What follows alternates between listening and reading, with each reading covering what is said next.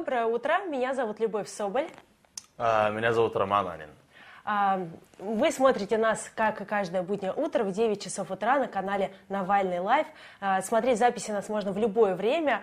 Сегодня мой соведущий вместо Николая Ляскина, который сейчас находится под административным арестом, Роман Анин. Это журналист «Новой газеты», топовый расследователь России, наверное, лучший, один из лучших расследователей в России – и э, я сегодня пригласила не случайно, потому что первую тему, которую мы будем обсуждать, э, это тема с Дмитрием Медведевым, потому что вчера он впервые отреагировал на расследование Фонда борьбы с коррупцией.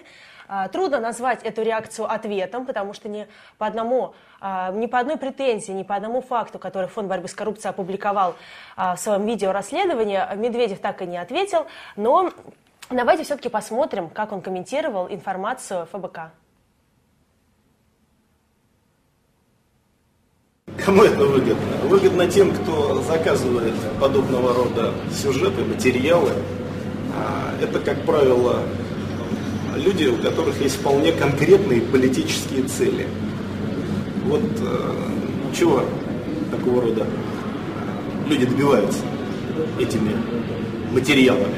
Значит, они, естественно, пытаются показать, что власть ведет себя плохо, а они лучше всех остальных.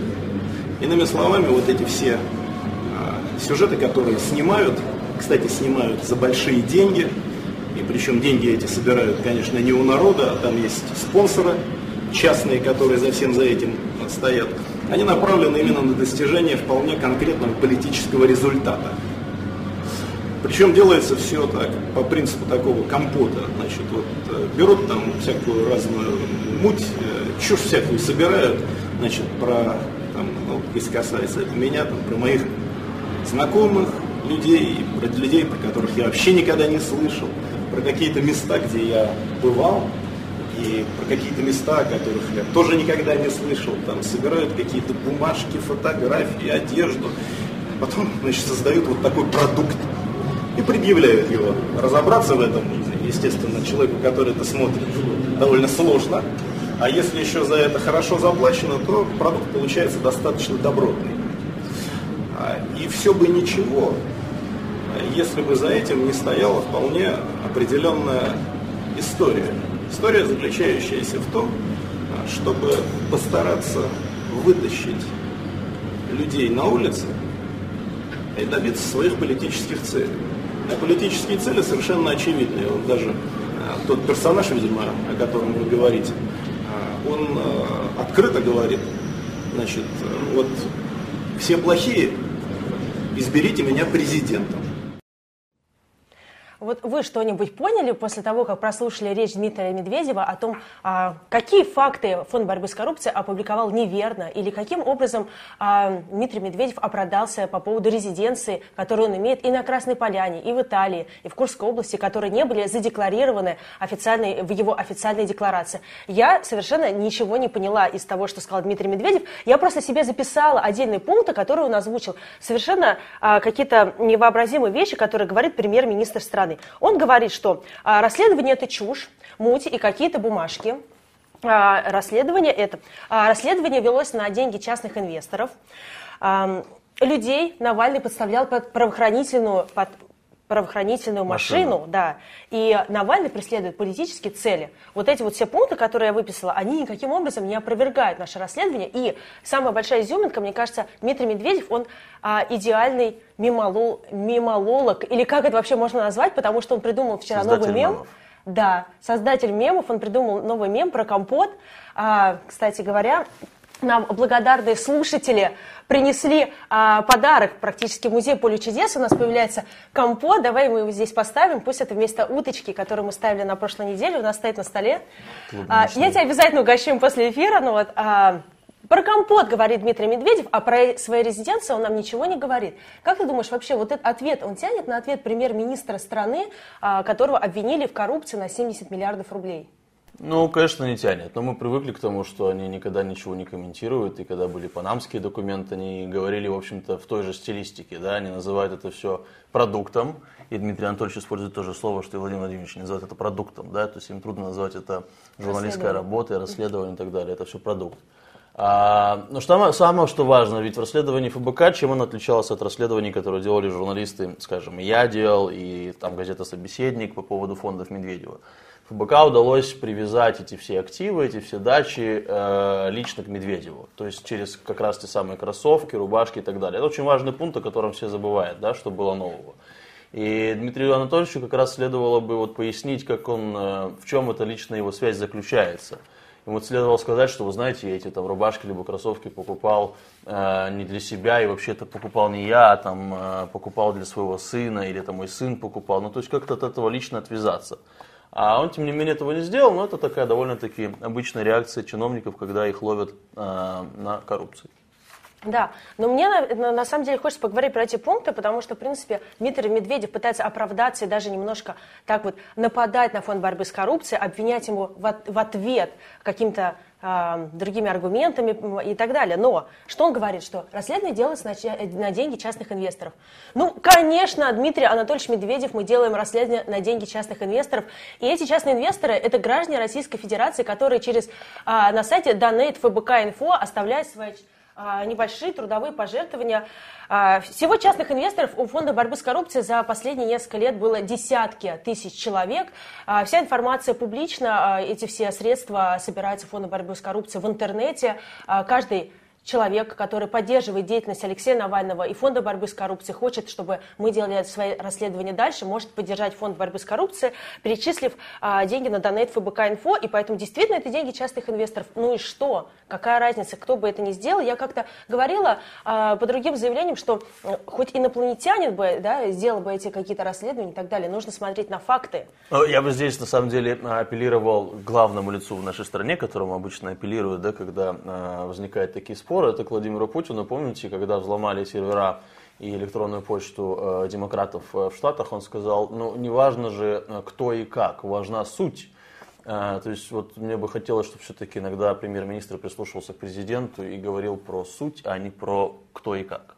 Полностью я поддерживаю. Еще он говорил про политические цели, что Навальный преследует политические цели. С чем я согласен? И я согласна. И Алексей Навальный, я думаю, тоже согласен. Он сейчас находится в спецприемнике под административным арестом из-за того, что он а, вышел на митинг и хотел потребовать на улицах ответа от Дмитрия Анатольевича Медведева по фактам коррупции, которые были опубликованы в видео расследования ФБК. Но ну, ничего в этом страшного нет. Алексей Навальный политик. Это логично, что политик преследует политические цели. Алексей Навальный открыто заявляет о, что, о том, что он ведет ведет политическую избирательную кампанию, что он собирается баллотироваться в 2018 году на пост президента Российской Федерации. Он ездит по регионам, собирает избирательный штаб и так далее. Поэтому ничего в этом страшного нету. Это нормально, что какой-то человек, который не устраивает положение действующих вещей, он не идет, а, не знаю, там, а, вооруженным мятежом, да, то, что запрещает нам Конституция, а участвует в выборах, что является совершенно законным действием, поэтому я не вижу никакой причины а, здесь переживать по этому поводу, Дмитрий Анатольевич, не переживайте, все нормально. А, и про чушь какие-то бумажки, это вообще, наверное, отдельный разговор. Я вчера видела в Твиттере очень много шуток по этому поводу. А, люди писали, что Дмит... а, расследование фонда борьбы с коррупцией это какие-то бумажки. И, а вы точно имеете юридическое образование? Ну, потому что, Дмитрий Анатольевич, вы же юрист, у вас там, по-моему, он доцент или, или, или кто? Не знаю, у меня нет твиттера, я не знаю. Нет, нет, нет, Дмитрий Анатольевич, он, по-моему, он же преподавал ну, а, он, право, он гражданское юрист, право. Да. И вот как не ему а, знать, что какие-то бумажки, это на самом деле информация из официальных реестров ЕГРП, а, России, ЕГРЮЛ, а, и официальный кипрский реестр, информацию с которым может получить каждый заинтересованный человек. Там существует небольшая плата за выписки, она, по-моему, 10 евро. евро составляет. И, то есть, если вы заплатите 10 евро, вы можете получить выписку официальную а, по любой компании, которая зарегистрирована на Кипре. И не всегда там находится какая-то информация, Роман, наверное, об этом даже еще лучше знает, чем я, потому что не всегда там можно какую-то выудить полезную информацию для расследований. Там обычно стоят какие-то номиналы э, в директорах, э, фирмы зарегистрированы по адресам, адресам массовой регистрации на Кипре и так далее. Но иногда там прикладывается годовая отчетность компании, и там уже есть какая-то тоже более э, существенная информация для расследования. И вот эти расследования, э, эта информация с кипрского реестра в том числе помогла по этому расследованию и через него, в том числе а, Фонд борьбы с коррупцией, увидел а, недвижимость в Италии, в Тоскане, винограднике Дмитрия Медведева. А, а, давайте посмотрим, может быть, а, отрывок из расследования Фонда борьбы с коррупцией на, на последнюю дату, я вот смотрела сегодня ночью, его посмотрела только в YouTube уже более 17 миллионов человек. Если брать еще другие источники, Одноклассники, ВКонтакте, другие социальные сети, то его посмотрело уже более 20 миллионов человек. То есть Давайте... шестая часть страны. Шестая часть страны, если еще учитывать, что человек смотрел в одиночку, закрывшись одеялом, и никого к себе не подпускал. Обычно смотрели же, ну вот, Но все можно вместе. еще представить, что человек смотрел его трижды или дважды. А, ну, по-моему, YouTube не учитывает это за... Ну, если с разных IP-адресов. Ну, это ладно. Я думаю, что Дмитрий Анатольевич специально шифровался, смотрел с других IP-адресов, брал IP-адрес Владимира Путина и смотрел наше расследование. Но, на самом деле, мы вот смотрели, например, 7 ФБК, а, когда у нас вышло финальное расследование, все вместе сели на YouTube, еще раз посмотрели, то есть нас можно вообще умножать наш один просмотр на там, человек 15. А, давайте его все-таки посмотрим, напомним, о чем говорил Алексей Навальный в видеорасследовании «Он вам не Димон». И переносимся, наконец-то, уже не в заснеженную Курскую область и даже не в Петербург, а в солнечную и прекрасную итальянскую Тоскану. Взлетаем над итальянскими виноградниками Дмитрия Медведева. Они находятся в самом центре Тосканы, региона, известного прежде всего своими винами. И сразу же видим небольшую оливковую рощу. Здесь их довольно много. Летим дальше и поворачиваем направо. Здание впереди – это фирменный магазин, в котором продаются вина и оливковые масла собственного производства. За магазином нас встречают грандиозные тосканские пейзажи. Территория владений ну, настолько велика, что сразу окинуть ее взглядом просто невозможно. Общая площадь виноградников, оливковых рощ и лесов составляет 100 гектар, и это миллион квадратных метров. Это как два Ватикана, ну или половина княжества Монако. Разворачиваемся назад к магазину и видим, что под ним находятся склады и производство – ну и какие же итальянские виноградники без собственной виллы, спросите вы. А вот она, прямо перед вами. И у нее даже собственное название есть. Вилла дель Айолла. Она построена в 17 веке на развалинах старинного замка. В ней 30 комнат. Общая площадь полторы тысячи квадратных метров.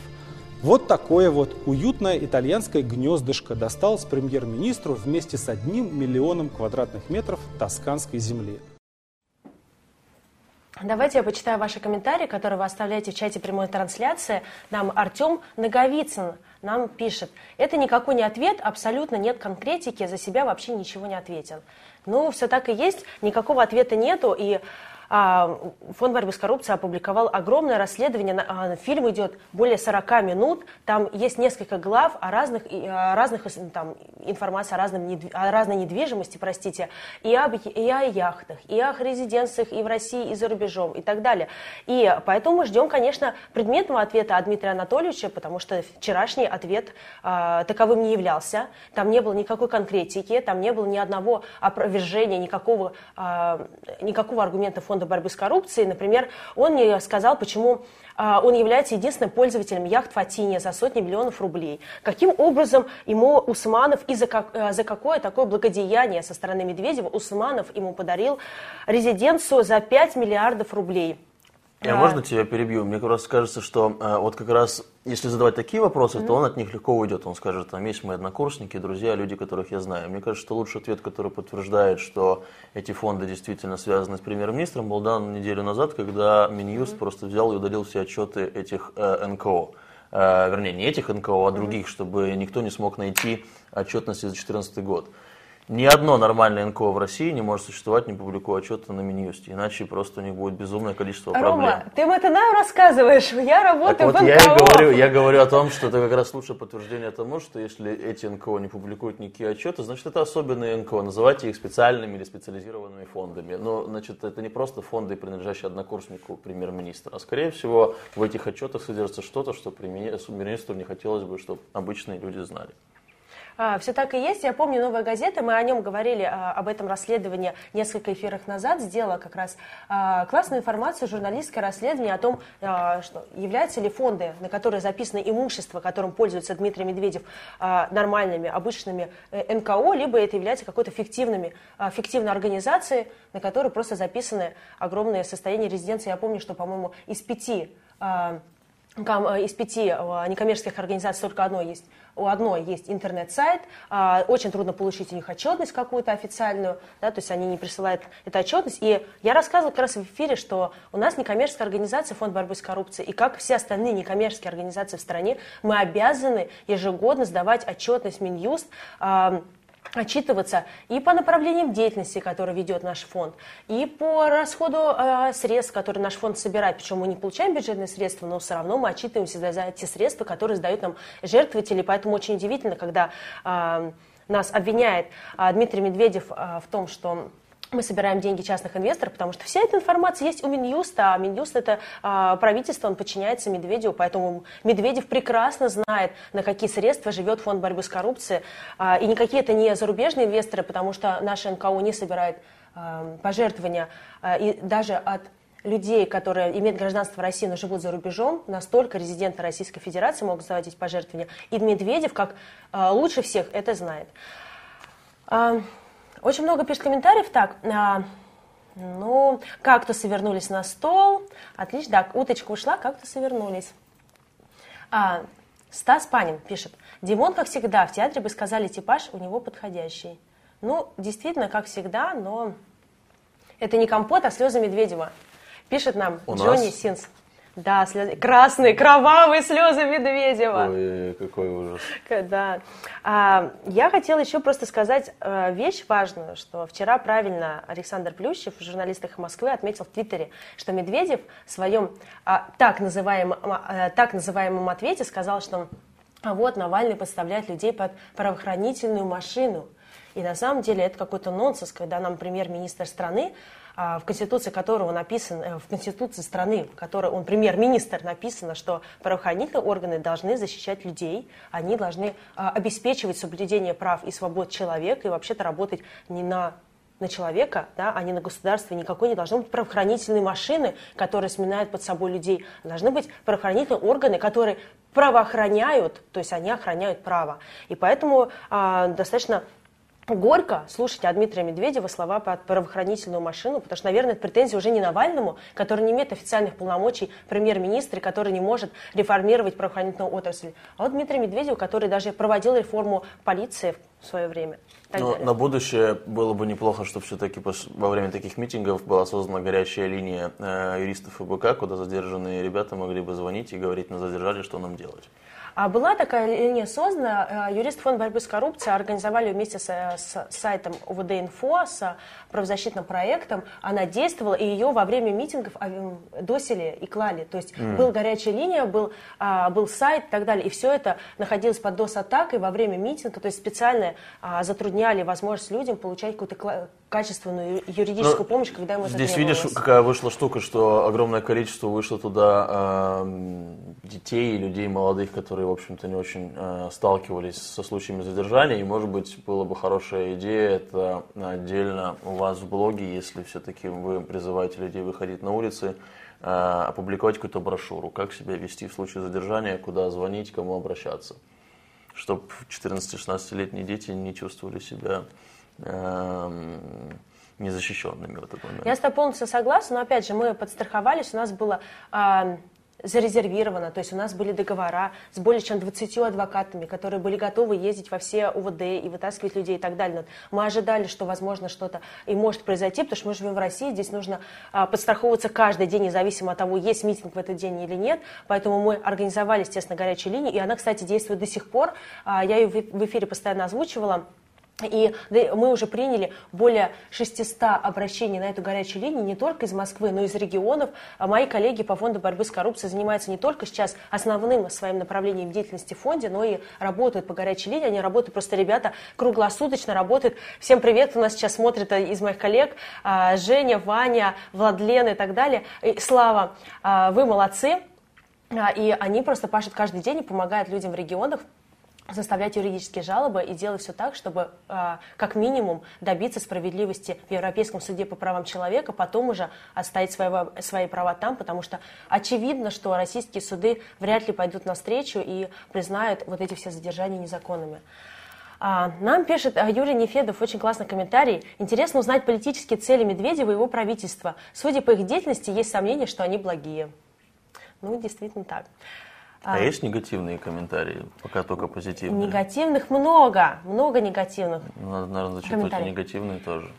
Там будем, ведущие сгорите будем, в аду. Там. Будем, ведущие сгорите в аду. А, прокомментируй комментарий ведущие сгорите в аду. А он есть такой? Нет, комментарий, конечно. Ну. Нет, ну все в основном а, пишут, а, возмущаются ответом Медведева, потому что действительно люди а, платят налоги, люди а, постоянно получают платежки за ЖКХ, постоянно от них а, что-то требует государство, и они хотят что-то требовать взамен от государства, и они могут это делать, потому что, опять же, в той же Конституции, про которую я очень часто говорю, которую мне хочется махать в руке каждым эфиром и просто постоянно зачитывать оттуда всякие цитаты, там написано, что народ является властью в стране, что именно народу принадлежит власть в стране. Естественно, народ имеет право требовать ответов на свои вопросы. Кстати, пишет э, про Володина, и хорошо, что пишет, потому что мы хотели тоже об этом сегодня поговорить. Александр Ситников пишет, по словам Володина, расследование ФБК не нужно проверять, поскольку там распространяется лживая информация. Вот интересно, проверку делать не будем, но информация лживая. Ну, это как не читал, но осуждаю.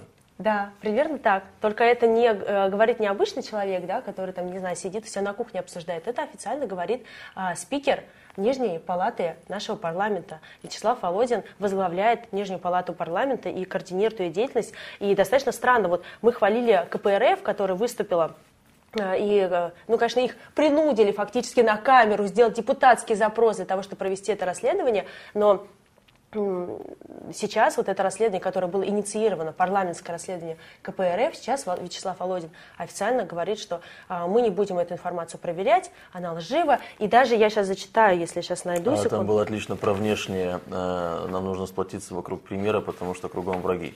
Там было отлично. Нет, я сейчас не зачитаю, это у меня когда-то потерялось в моих бумажках. Там была прекрасная фраза, я надеюсь, я не перевру, что нужно сплотиться и защитить Медведева от Навального. Но есть... нет, там еще было, что Навальный внешние враги, больш... внешние враги, мы, мы окружены враги. внешними врагами, нужно сплотиться вокруг примера, да, это, это...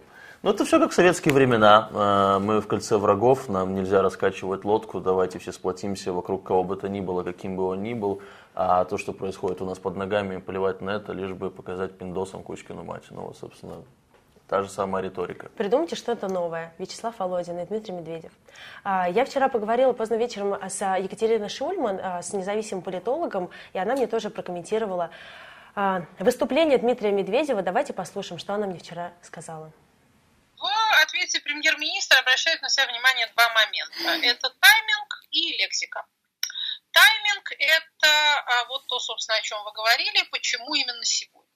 Обратите внимание на то, что а, неделя понадобилась нашей телевизионной машине для того, чтобы выработать а, некоторую общую тактику, то, что называют методичкой, тактику ответа и показа событий 26 марта. До этого было некоторое молчание, и к, приблизительно к пятнице появилась вот эта вот согласованная позиция, а к воскресенью уже и единый сценарий, который дальше был продемонстрирован телезрителям на первом и втором канале.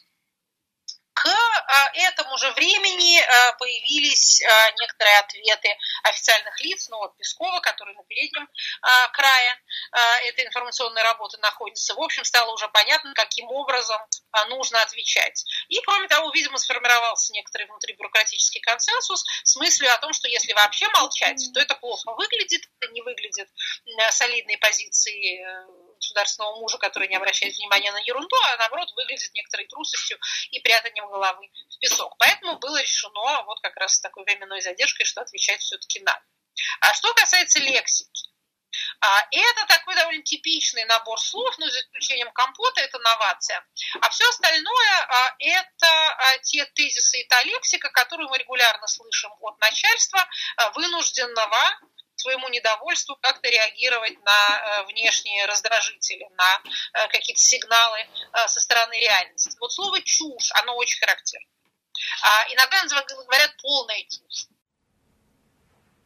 А, хочу подытожить эту новость. Мы уже говорим 25 минут о Дмитрии Медведеве. А, можно говорить о нем часами, но хочу подытожить эту тему тем, что Дмитрий Анатольевич Медведев, хватит уже кривляться, нужно отвечать по факту вы премьер-министр страны пока еще, и поэтому вы должны дать ответ всем людям, не только Фонду борьбы с коррупцией, а всем людям, всем налогоплательщикам нашей большой Родины. а, по тем фактам, которые опубликовал Алексей Навальный. А, давай поговорим про арест а, главы Удмуртии. Слышал вчера, да, его арестовали? Ну да, но это же у нас э, всегда делается для того, чтобы показать, как государство эффективно борется с коррупцией. У нас же есть главные, они такие, как мальчики для битья, мне, честно говоря, их уже жалко. Потому что их назначают, и для того, чтобы потом показать, как государство эффективно борется с коррупцией, ты же заметь, э, когда государство обвиняет в том, что оно неэффективно борется с коррупцией, они всегда приводят в пример вот дела. И список этих дел это вот губернаторы. И на самом деле такая стала расстрельная должность, поэтому я им сочувствую. Э, будьте аккуратны. Губернаторы, будьте, если вы будьте, смотрите нас, будьте, будьте аккуратны. аккуратны. да, и следите за всякими антикоррупционными настоящими расследованиями, потому что вполне вероятно, что после них за вами придут. Да, а, я вчера э, озвучивала эту новость, потому что она вчера пришла с утра просто молнией а, с Интерфакса. Появились подробности в течение дня, а, подробности, что Басманный суд все-таки арестовал на два месяца Александра Соловьева, главу Удмуртии, за то, что он получил взятку в особо крупном размере, то, что сейчас ведется следствие по этому поводу. Взятка была получена по данным следствиям за оказание помощи фирмам, которые строили мосты через реки Кама и Буй. Сейчас экс-чиновник находится в СИЗО, и я с тобой полностью согласна, что, мне кажется, а, эта история, а, вот посадили, а, нужно посадить Медведева, а вместо этого Медведева посадить нельзя, потому что он такой вот столб, один из столпов действующей системы, и поэтому решили, кого-то надо посадить, посадили губернатора. Знаешь, забавная деталь, что я посмотрела, кто судил и кто давал арест вчера на два месяца Соловьеву главе Удмуртии, и это человек, достаточно известная личность, это судья Карпов, Артур Карпов из Басманного суда. И я посмотрела список дел, которые были у а, Карпова. У нас есть черный блокнот ФБК. Это официальный сайт, называется черный блокнот ФБК, куда мы записываем информацию о всех а, каких-то чиновников, э, судьях, судьях, правоохранительных органах, которые выносят с нашей точки зрения правосудные решения. Мы собираем там доказательства, описание конкретного случая и так далее. Я посмотрела по Карпову, у него есть целая карточка, она огромная, я ее очень долго листала, но основные истории, а, на, а, какие другие решения выносил Артур Карпов до ареста Соловьева, главы Удмуртии, это он отклонил жалобу Сергея Удальцова на возбуждение уголовного дела по материалам из фильма «Анатомия протеста 2», показанного на канале НТВ. 3 февраля 2015 года он разрешил проведение обыска в доме Романа Рубанова, это мой коллега, директор фонда борьбы с коррупцией, а, по делу а, о краже картинки забора дворника Сотова и кучу продления ареста фигурантов болотного дела он за свою карьеру вынес даже вынес, по-моему, продление ареста Надежды Савченко.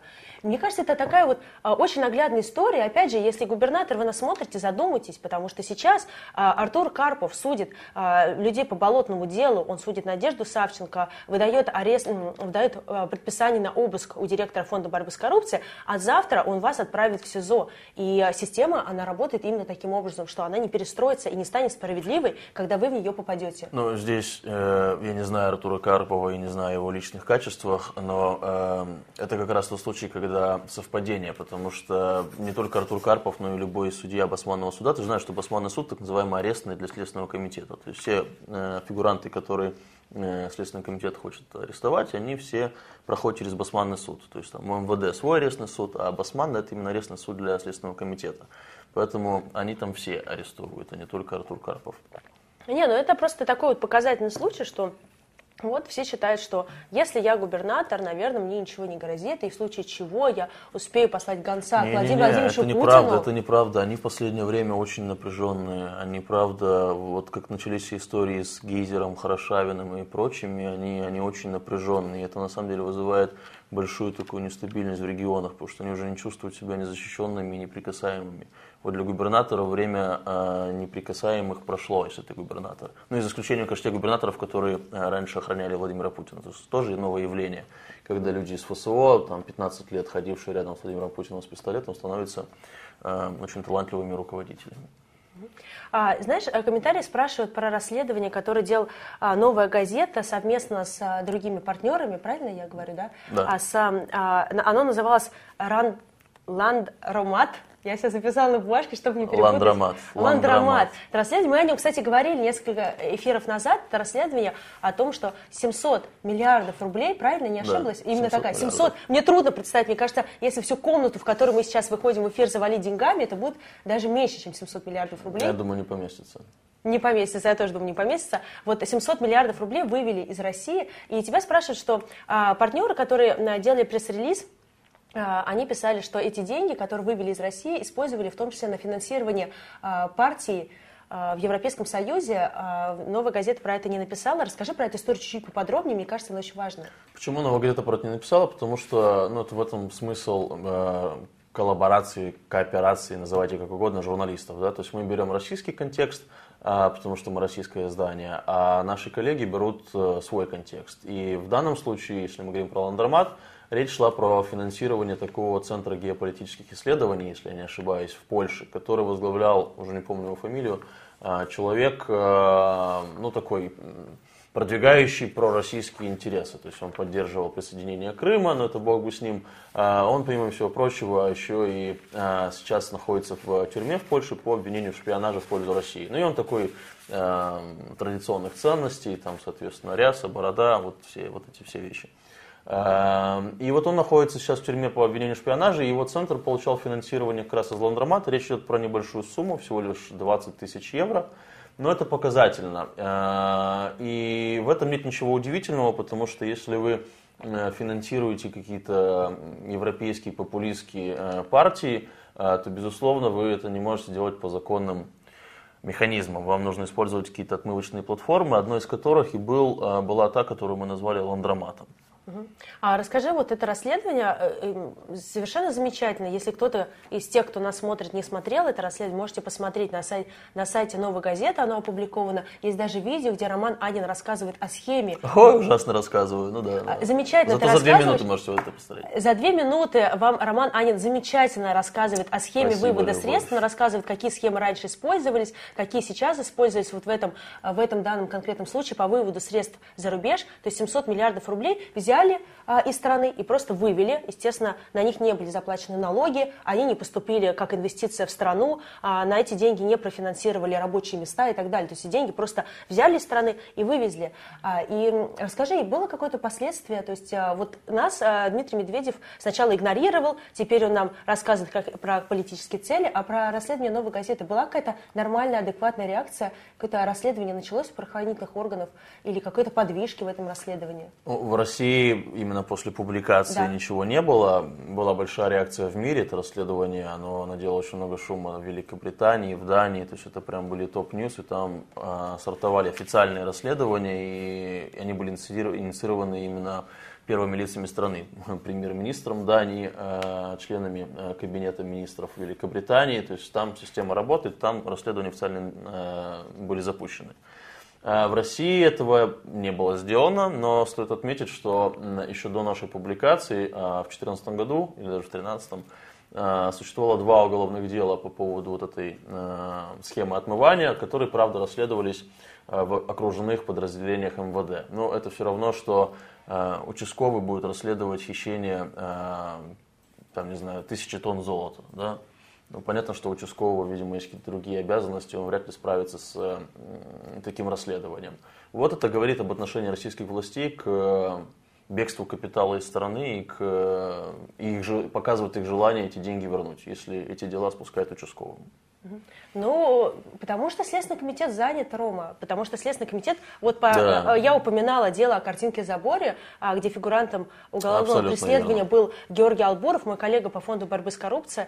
А, к счастью, он э, не не, не сел по этому делу, у него был вынесен срок, но он попал под амнистию, которая в тот момент проходила волной, и продолжает делать свое расследование в фонде борьбы с коррупцией, но тогда его расследованием занимался целый а, этаж практически целый этаж, там было, по-моему, 12 или сколько-то следователей в одно, На самом деле в одно это время. Очень, очень страшная штука. комитета, главного управления, э, главного управления Следственного комитета занимает следователи по особо важным делам по краже а, картинки забора, которая, а, официальная стоимость которой была там порядка 50 рублей. Ну, то есть бумага и мелки. Это очень страшная штука, ну, она страшна не только потому, что большинство из этих дел, как мы понимаем, совершенно там шиты белыми нитками, да, ну и тем более там кража картины забора.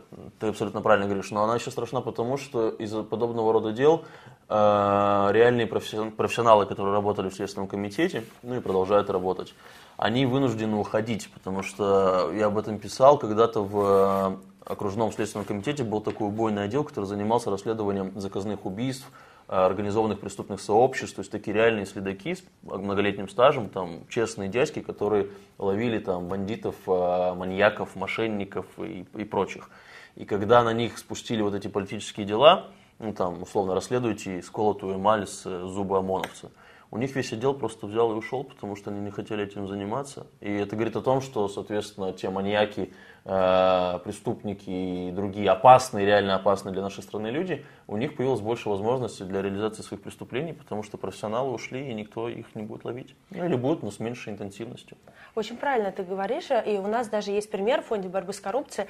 А, у нас адвокат есть у Алексея Навального, его зовут Вадим Кобзев. Возможно, он осмотрит наш эфир сейчас, мой коллега. А, и Вадим Кобзев, он был прокурорским работником и ушел из системы, когда увидел, как она устроена изнутри, как это неправильно правильно, он пытался ее изменить, но в итоге его просто выжили с работы, и он получил адвокатский статус и сейчас защищает Алексея Навального в судах, а, потому что обычные люди, которые есть совесть, которые хотят выполнять свою работу, которые не хотят а, выполнять указания сверху по какой-то, не знаю, ерунде, а, хотят действительно ловить преступников.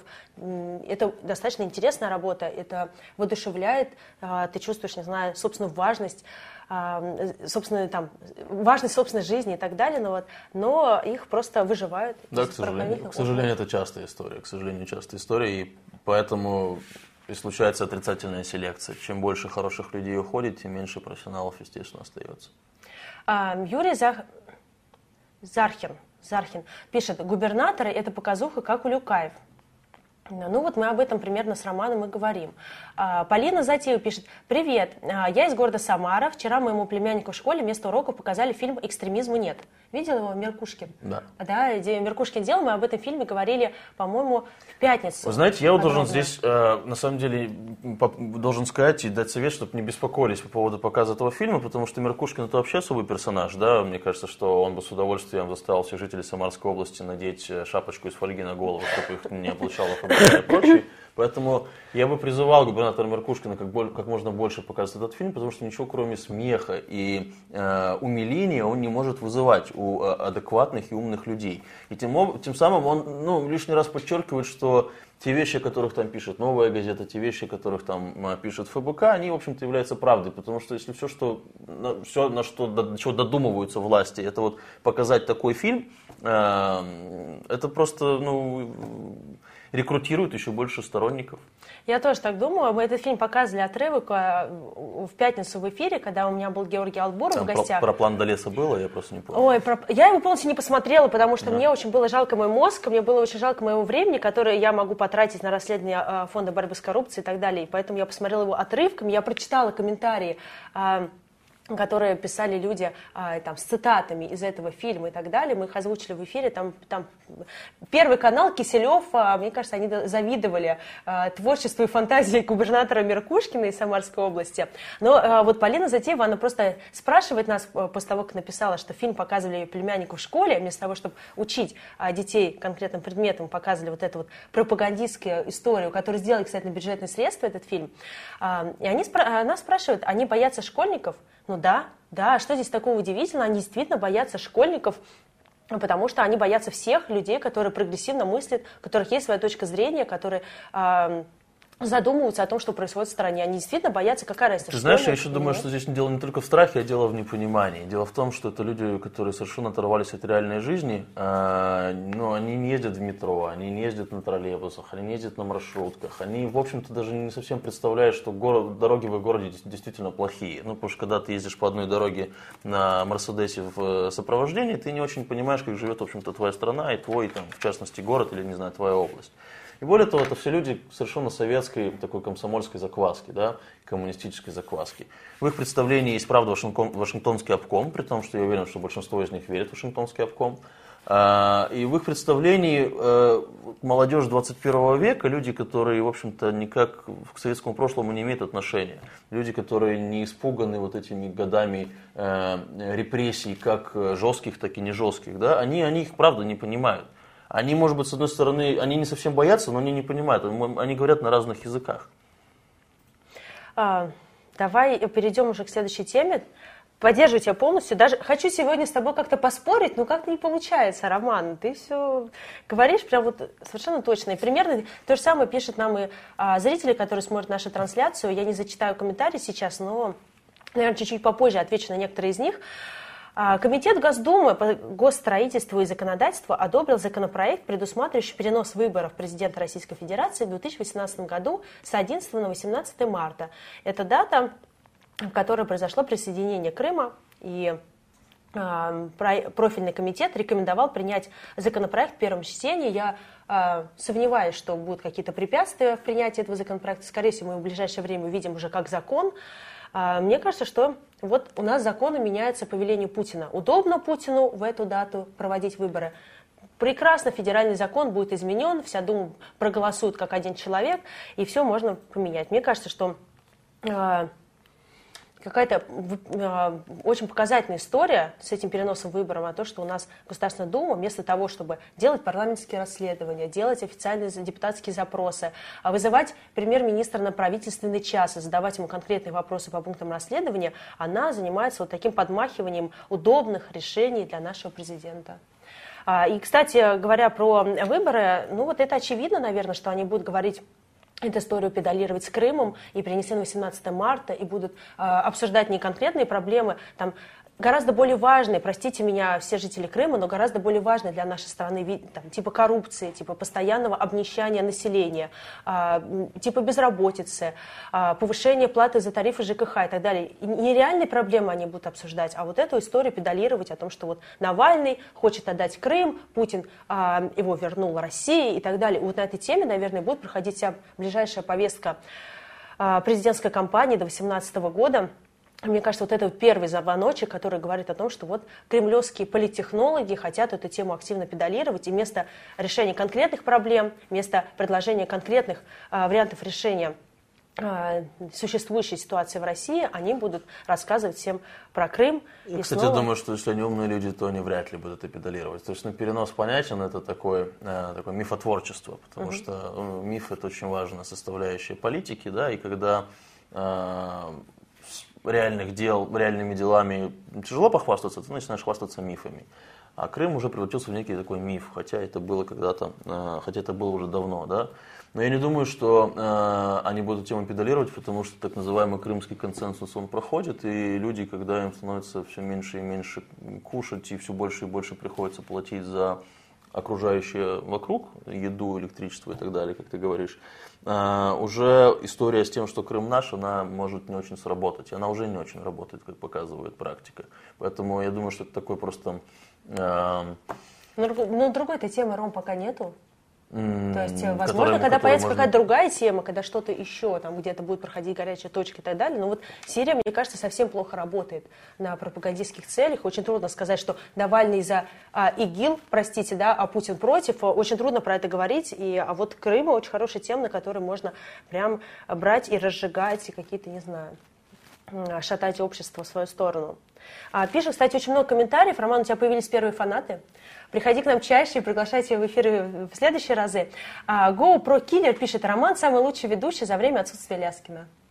За время отсутствия Ляскина. Значит, да. второй после Ляскина. Второй после Ляскина. Ну, да, Ляскина, почему? конечно, никто не забыл. Ляскина мы помним.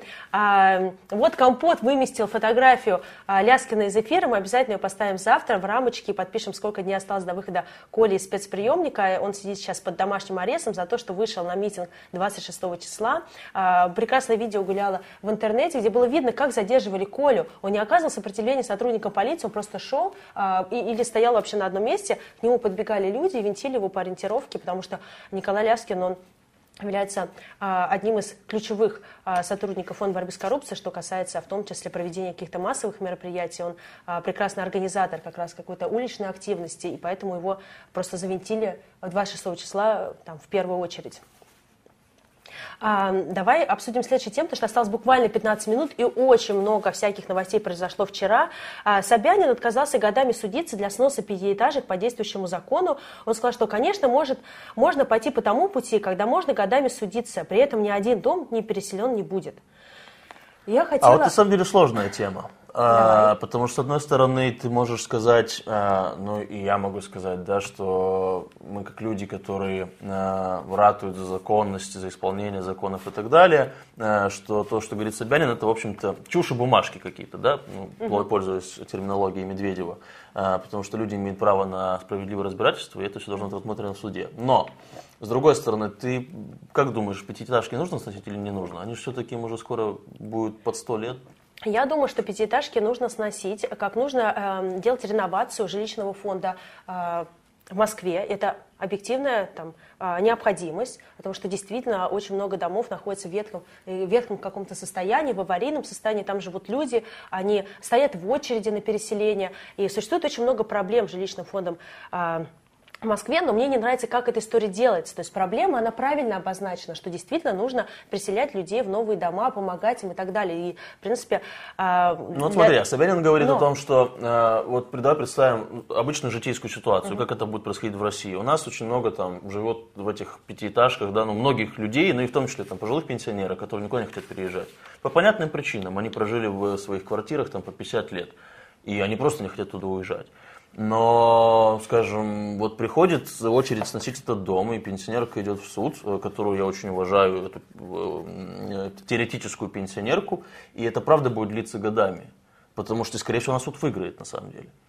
Но, извини меня, у нас есть гражданский кодекс и есть Конституция Российской Федерации. Вот я гражданский кодекс сегодня не принесла, а очень хотела принести. Я просто им пользуюсь в электронном виде и уже давно отказалась от бумажной версии гражданского кодекса. И я его не нашла просто у себя дома э, или нашла какую-то старую версию, но хотел им принести и просто махать. И говорить, что у нас в Российской Федерации существует частная собственность. И простите, если вы государственный муж и Сергей Собянин, это не значит, что вы можете отменять действия федеральных законов, которые действуют уже а, просто, не знаю, со времен римского права существует а, понятие там, частной собственности и а, вы, как государство, должны его уважать. Есть официальная законодательно установленная процедура, каким образом может там, государство изымать недвижимость да, у населения. А, это происходит через суд, через предложение альтернативных вариантов и так далее. То есть есть предусмотрены законодательные механизмы. Нет такого, что стенка ну, тогда на стенку. это правда затянется все на десятки лет.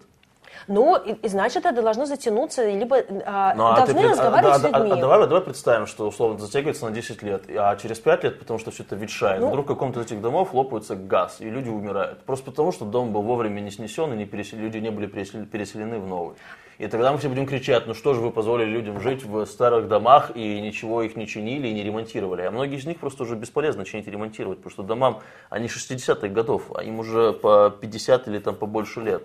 Ну, во-первых, суд, он никакой не длится в России 10 лет. Это какие-то совсем исключительные случаи, когда в России суд длится годами. В основном это происходит в ЕСПЧ, но в России суды происходят достаточно быстро.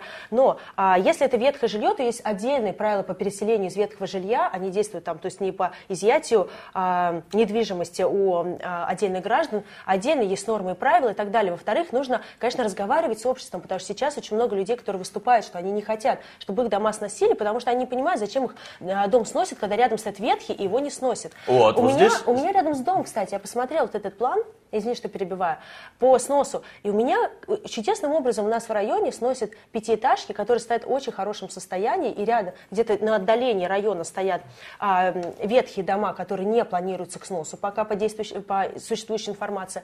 И те а, пятиэтажки, чем они отличаются? А тем, что они находятся около новой станции МЦК, то есть около станции около места, где хорошая транспортная доступность, где можно построить новый торговый центр, где можно построить новый 17-этажный дом взамен пятиэтажного дома и так далее. И поэтому мне кажется, что а, вот эта вся история мы об этом говорили как раз с Николаем Ляскиным, когда он еще не был под а, административным арестом, о том, что, во-первых, это увеличится а, потенциальная нагрузка на город, если на этих местах будет не парк разбит, а будет поставлено 17-этажное строение и заселенные люди. Возрастет нагрузка на инфраструктуру, на больницы, школы и так далее. И люди должны принимать решение о том, что нужно им в районе сносить этот дом, что им нужно ставить на месте этого дома и так далее. Должно быть местное самоуправление, муниципальные депутаты в том числе должны подключаться к решению этих проблем. И мне кажется, что вот история, она развивается неправильно, и очень много людей людей, кто сейчас сопротивляется этой истории, ровно потому, что власть не разговаривает. Она говорит, что мы будем, как Михаил Дегтярев, очерчать, а, о, чертить вот этот вот план сноса домов на бумажке вот таким движением. То есть мы не будем проводить какой-то комплексной экспертизы домов, которые действительно требуются к сносу или нет. Просто им понравится очень хороший кусочек э, в центральном районе Москвы около метро, где можно а, поставить какой-то выгодный коммерческий объект. Они его просто снесут, этот дом.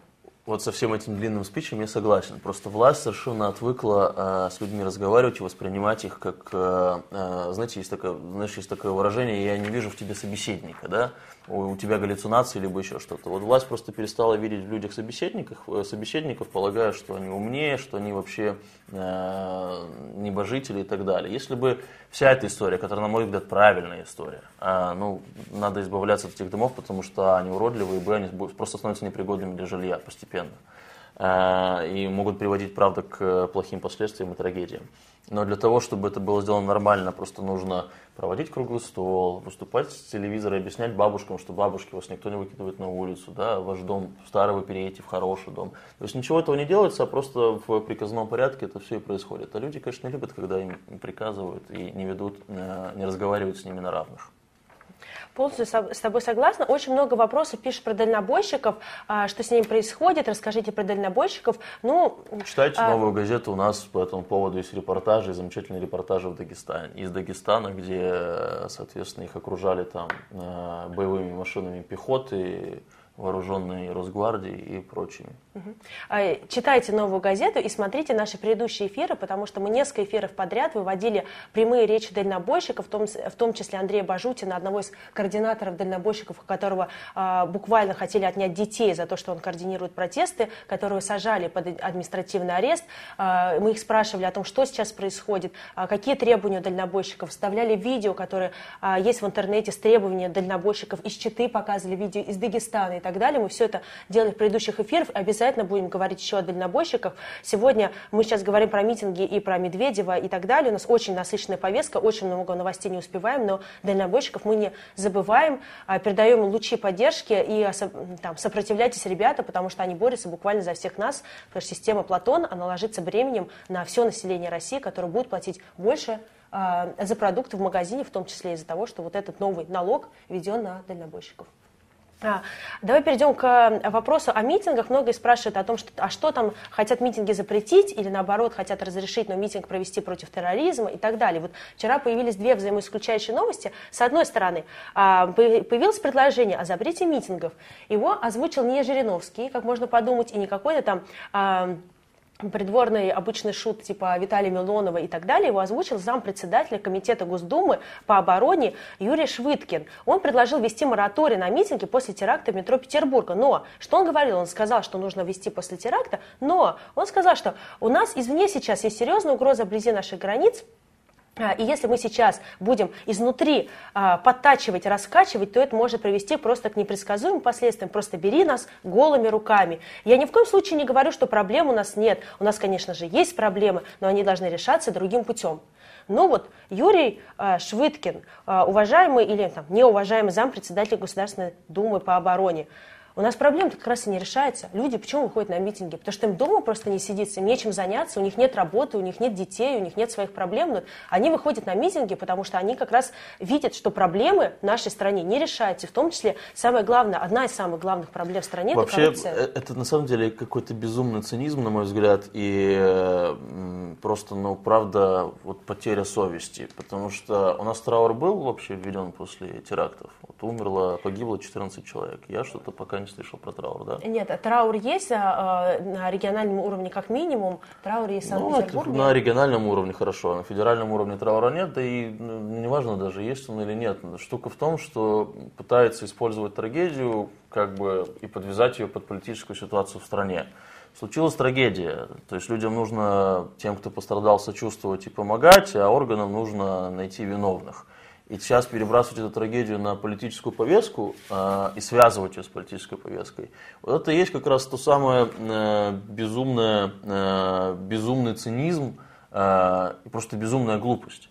И с этим же связана и вторая новость, да, но правда это не, пока не подтвержденная новость коммерсанта о том, что, о том, чтобы сгонять людей на траурный, в общем-то, по сути, митинг. Ты себе можешь представить, что сгонять людей на траурный митинг, то есть уровень этого э, цинизма? А, мне это трудно представить. И... Давайте сгонять людей э, на поминки. Вот умер человек, давайте на поминки будем загонять бюджетников. А, я хочу как раз про это повод а, чуть больше поговорить, потому что вчера действительно появилась информация от коммерсанта. А, журналисты коммерсанта, респект вам большой, потому что вы просто сделали очень важную вещь. Вы действительно собрали всю информацию, узнали ее, подтвердили ее у, у разных источников и опубликовали вчера очень важную вещь о том, что не просто власть хочет провести митинги против терроризма в российских регионах. Во-первых, они уже организуют и звонки губернаторам, которые заставляют сгонять туда весь народ. То есть, во-первых, они узнали по источникам журналисты коммерсанты, что это делается, опять же, так же, как обычно это происходит в митинге бюджетников. Это тоже особый цинизм, потому что я думаю, что люди, они а, все-таки а, против терроризма все равно могут выйти на улицы по велению совести и так далее, в знак солидарности с родственниками и близкими погибших людей, а, выразить какую-то признательность. Очень много цветов было возложено а, и в, России, и в Москве, и в Петербурге, по регионам. А, там, просто народ хочет почтить а, память и как-то выразить, не знаю, там, ну, солидарность ну, и так когда далее. Когда было Но... Шарли Эбдо, парижане выходили самостоятельно, несли да, а, да. плакаты, и я думаю, что, в общем-то, загонять никого не нужно, и по всей России бы люди точно так же вышли в знак э, там, соболезнования, сочувствования и сочувствия да, тем, кто погиб. Но вот загонять туда правда людей силой, это просто это безумие какое-то, это они, безумный уровень цинизма. Они хотят при этом не только сгонять на а, Коммерсант пишет не только о том, что хотят э, сгонять людей на митинги против терроризма, но они хотят еще проводить эти митинги ровно в тех местах, где проводились митинги 26 числа по антикоррупционной тематике после расследования Фонда борьбы с коррупцией. И заметь, в чем, в чем этот цинизм заключается. Они хотят противопоставить людей, которые, э, которые сопротивляются терроризму, да, людей, в общем-то, которые, солидари... которые солидарны с пострадавшими, они хотят противопоставить их тем, которые выступают против коррупции. А с чего взяли власти, что люди, которые против терроризма, они одновременно э, и против тех, кто протестует против коррупции? Мне кажется, это одно общество, да? То есть они хотят противопоставить одну группу другой. Как что обычно на сам... они это делают. Что на самом деле дикий цинизм, потому что мы все здесь сидящие против терроризма, и мы все сочувствуем людям, которые погибли в метро. Но они хотят это сделать, показать таким образом, что вот вы видите, вы раскачиваете лодку, а это приводит вот к таким последствиям. И это, конечно, безумный цинизм, который меня, э, в который я правда пока отказываюсь верить, потому что мне кажется настолько тупым и топор, э, топорным, что ну, я не верю в то, что это произойдет. А если это произойдет, то это просто, знаете, как мы достигли очередного дна, а нас снова снизу постучали. Ром, ты, мне кажется, очень хорошо действ... Э, ой, думаешь о действующей власти, потому что ты все время говоришь, я не верю, что они могут, я не верю, что не, они не, настолько тупые. А мне кажется, что это действительно так. И вот коммерсант это опубликовал. Возможно, они из-за этой шумихи, которая застала их врасплох, они не ожидали, что а, про их все планы узнают так быстро. А, может быть, какие-то планы будут изменены, но я думаю, что примерно так они... Они всегда же так делают. Они пиарятся на крови, они а, раскалывают общество по каким-то тематикам. Но, они никогда не сплочали Люба, общество. Люба, ты сейчас, ты сейчас выступаешь вот с позиции кровавая гобня а здесь, здесь, здесь мы и вокруг кровавая губня. Но на самом деле мир сложнее, и это не совсем так. И там и во власти есть, и в, в органах есть замечательные, честные люди, которые занимаются, поверь мне, не более, не менее а, важной и полезной работой, чем занимается ФБК, которую я очень люблю. Но кровавой губни и кровавого режима его не существует. Есть просто отдельные люди, которые... Э, Узурпировали власть в стране? Ну, можно и так сказать. Узурпировали. Я верю, что есть а, в правоохранительных органах какой-то небольшой, а, небольшой а, процент честных людей, но мне кажется, как раз когда... Вы с ними мало общаетесь, там большой процент честных людей.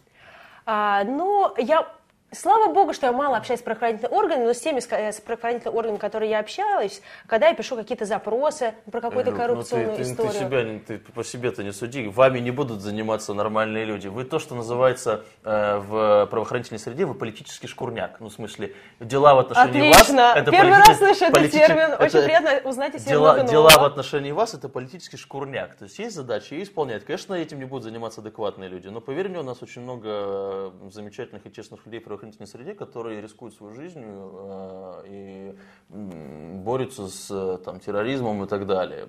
В борьбе с коррупцией у них плоховато, конечно, обстоят дела, потому что э, Дмитрий Анатольевич там про компот рассказывает, Владимир Владимирович про э, кровавый зарубеж. Но в других вещах мне вот, а что касается правоохранительных органов, мне очень интересно, почему власть, опять же, так цинично пытается бороться там, с терроризмом, как-то об этой проблеме разговаривать. Зачем вообще налогоплательщики содержат ФСБ и так далее, если власть хочет победить терроризм а, сгоном людей на митинге? То есть мне кажется, что а, Но... Просто сейчас это идет такой политический пиар на крови, кровавой гыбне, ну, действительно это так и есть. Нет, а, что касается, опять же, вот давай тоже не будем смешивать все в одну кучу. А, поверь мне, ФСБ есть подразделение, которое очень успешно борется с терроризмом, и ты должна признать, что когда по Европе прокатилась эта волна терактов, в России эта волна миновала. Но не потому, что просто никто, никто не хотел в России устраивать теракты, а потому что велась какая-то по этому поводу работа. И это просто хорошо знаю. Поэтому надо сказать спасибо этим людям ФСБ. Если ФБК это будет делать, то, поверь мне, у него появится много э, сторонников э, ФСБ. Нужно говорить спасибо тем людям ФСБ, спасибо которые, тем оберег... людям ФСБ, которые, которые нас оберегли. Вот именно. Но одновременно с этим ты абсолютно права, и я об этом говорил, что смешивать антикоррупционные выступления и противопоставлять группы там, и людей молодых, которые выступают против коррупции, противопоставлять их тем, кто выступает против терроризма, вот это дикий цинизм. Потому что на самом деле эти группы между собой смешаны нет никакого противопоставления. Я как против терроризма, так и против коррупции. И ты тоже. Согласна. И вот те прекрасные люди из ФСБ, которые там еще остались, которые не выжила отрицательная селекция, они тоже, а, насколько я понимаю, вместе с нами. Да, так они пусть выходят на митинги. Они против коррупции, против как терроризма. Думаешь, кто-то а из них а выходил а на митинги 26 числа? Как ты думаешь? Раз ты так много инсайдов знаешь, 26 26 не знаю, 26 Фамилия... у меня просто в стране не было. А на предыдущий, да, ходили. Отлично, отлично. Респект тем людям, которые работают в ФСБ и выходят на антикоррупционные митинги, не боятся это делать и отстаивать свои позиции как граждане и как налогоплательщики нашей страны наряду со, со всеми остальными профессиями. А, я зачитаю очень мало, а, кратко очень комментарий, потому что мы уже на одну минуту вышли из эфирного времени. А, очень, очень много комментариев прекрасных про тебя, Роман, спрашивает Анна Шевель, спрашивает, точно Роман женат? Роман, ты женат? Ответь нашим телезрительницам. Не, ну мы здесь не будем. Мы можем просто отдельный эфир устроить. Мы здесь можем сделать там... Вопросы э, женщин? Кастинг, кастинг какой-то. Шоу «Холостяк» на канале Навальный Лайв. Да, да, да. Ну ты оставь почту, чтобы присылали, как бы, а мы потом устроим, устроим кастинг. А, Ольга Кузнецова пишет. Мне очень нравится сегодня, сегодняшний соведущий. Ну, вот Давай очень... что-то плохое прочитаем. Что ты Давай хорошее читаешь? Нужно а... себя тоже критиковать и посмеяться. Да тебя все хвалят, Роман. Я ну, вот ищу, ищу, ну, может быть, ищу, тебя не хвалят. Давай, может, посмотрим, может, тебя не Слушай, меня все время не хвалят, потому что меня все время называют... Ну, прочитаем, меня все время называют Собчак, и я про каждый, э, в каждом эфире читайте комментарии вслух о том, как я похожа на дочку, мать, а, жену, не знаю, там, мужа Собчак и так далее. Ну вот, поэтому комментариев очень много постоянно читаем критику, не переживай. Просто сегодня действительно очень много комментариев прямо в тему, и я не хочу повторяться о том, что мы говорили поэтому очень много не зачитываю, и тем более тем очень много, все не зачитаешь. Очень много спрашивают про Волкова, а, Леонида Волкова, который находился под административным арестом в спецприемнике, его тоже задержали 26 числа, но не на митинге, а ровно с этого места, с которого мы ведем трансляцию. А, его задержали за то, что он вел прямой эфир митингов, которые проходили по всей стране. Этот эфир сейчас посмотрел уже почти 5 миллионов человек в YouTube. Его задержали, тогда устроили светопредставление, и он сегодня выходит из спецприемника, с ним была связь, с ним было, ну, относительно, конечно, но все нормально, а, и а, сегодня он выходит в 16.45, а, Симферопольский бульвар, спецприемник, его можно встретить. Я, наверное, тоже сегодня туда доеду и встречу своего коллегу Леонида Волкова из спецприемника. И я думаю, что он прямо в 16.45 выйдет, а в 16.46, наверное, он уже начнет раздавать задания и руководить избирательным штабом дальше, потому что у Леонида какая-то безумная энергия ты и работоспособность. Ты как-то с сожалением об этом сказала. То есть лучше бы еще чуть-чуть посидел? Нет, нет, конечно, лучше бы не сидел, но я думаю, нагрузка на всех сотрудников существенно возрастет после выхода Леонида из спецприемника.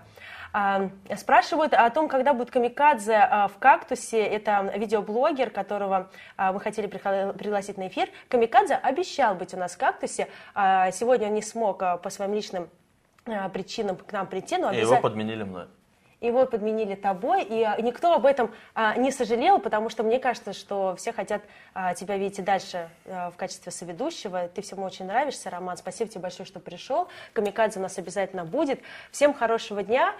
Держитесь, да, как там, хорошего настроения. Держитесь, хорошего настроения, не болейте, компот пейте. Пейте компот, ставьте лайки, да. подписывайтесь на наш канал, смотрите нас завтра в 9 часов утра снова онлайн на канале Навальный Live. И читайте Новую газету, бесплатная реклама. И читайте Новую газету. Всем хорошего дня, пока. Пока.